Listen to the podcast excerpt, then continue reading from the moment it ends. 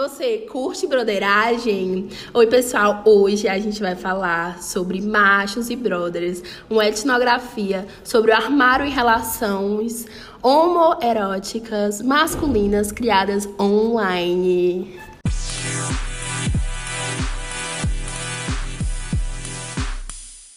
Bom, o artigo discutido vai trazer uma população de homens brancos de nível social alto ou médio e com nível superior de famílias católicas na predominância e que moram no interior e hoje vivem em São Paulo.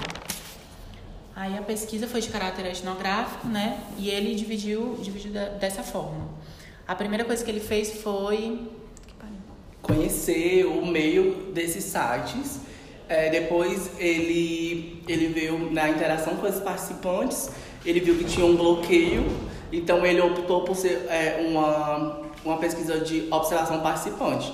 Que aí a partir disso houve uma interação maior entre eles e os participantes. Aí a pesquisa passou a ser de caráter acompanhante, porque ele também teve entrevistados que ele foi além do site e acompanhou durante dois anos. Aí por que, que esse, é, essa questão do armário, né? ele quis fazer essa analogia do armário com a rede social, que o armário da, das pessoas que são assumidamente gays seriam justamente a rede social do, é, dos brothers, dos manos e do, dos machos. Aí ele vem falar também da, da questão dos perfis sociais que são criados, de, que são criados para interação dentro da, da, da rede. Ele fala de um perfil, da, da criação de dois perfis. Todos eles criam dois perfis, que seria o perfil que é o perfil social, que é o perfil que interage com a família, com os amigos, e o perfil que ele não, não chama de perfil fake, porque não é uma, uma, uma um perfil falso.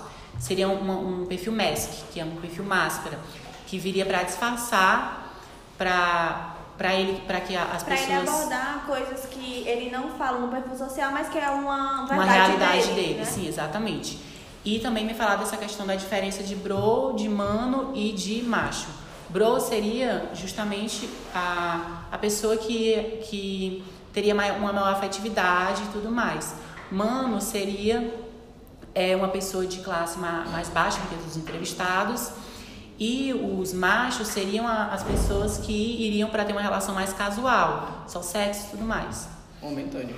E aí ele fala que a pesquisa é, teve o seu valor dentro da etnografia, porque ele vai dizer que foi, foi cabível observar que esse, esses homens, a partir das suas normas e a partir do, do contexto de efetividade, viu que tinha um grande impasse, porque a maioria desses homens, eles não conseguiam se ver é, como homens é, mais afetivos, porque eles se sentiam mulheres fragilizadas e, e por assim por diante, mulheres fracas. É, ele vai falar dessa questão que essa afetividade seria uma característica feminina e esses homens têm que estar sempre em afirmação porque eles têm esse culto ao masculino. Então, é, eles estão nessa, nessa questão de sempre estar é, exacerbando a masculinidade e reprimindo os sentimentos que são considerados femininos.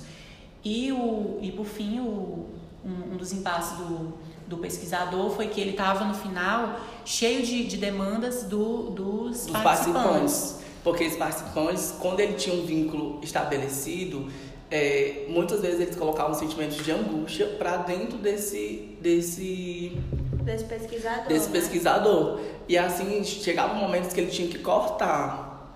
Aí essa seria justamente a, a dificuldade do porquê ter sido um método etnográfico, né?